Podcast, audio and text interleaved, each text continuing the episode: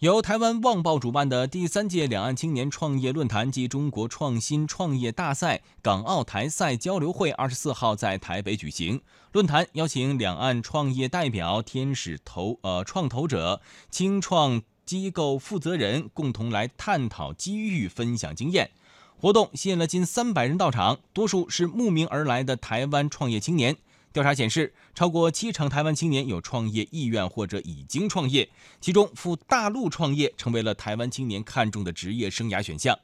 中国机电产品进出口商会台北办事处主任李荣民致辞时表示，台湾青年到大陆就业创业是两岸交流向前发展的一大亮点。大陆经济持续向好，发展空间大，环境更友善，台湾青年到大陆创业发展面临大好时机。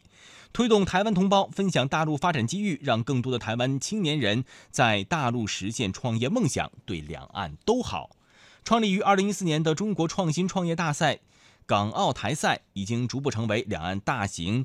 创客赛事，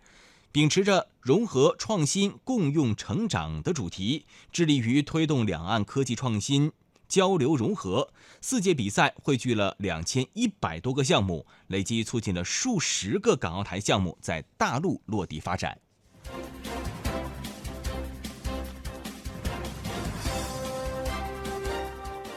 台媒称，大陆发展快速的高铁不但改变了大陆民众的生活，也改变了台湾民众到大陆旅游的脚步。在二七月二十号开幕的二零一八海峡两岸台北夏季旅游展览上，海峡两岸旅游交流协会，也就是海旅会所提供的六种高铁套餐精美检测十分的受到欢迎，有的路线已经缺货。台湾旅游界人士表示，他大陆的高铁已经成为了旅游当中不可缺少的元素，而且影响力有增无减。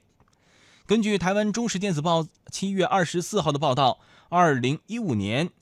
两岸旅游展览上，海旅会推出的大陆高铁旅游检测，全是精美的优质彩色印刷，超级抢手。当年推出的有兰新、贵广、京广、深下、呃下深四条高铁线路，而本次再增加了合福高铁和沪宁杭高铁。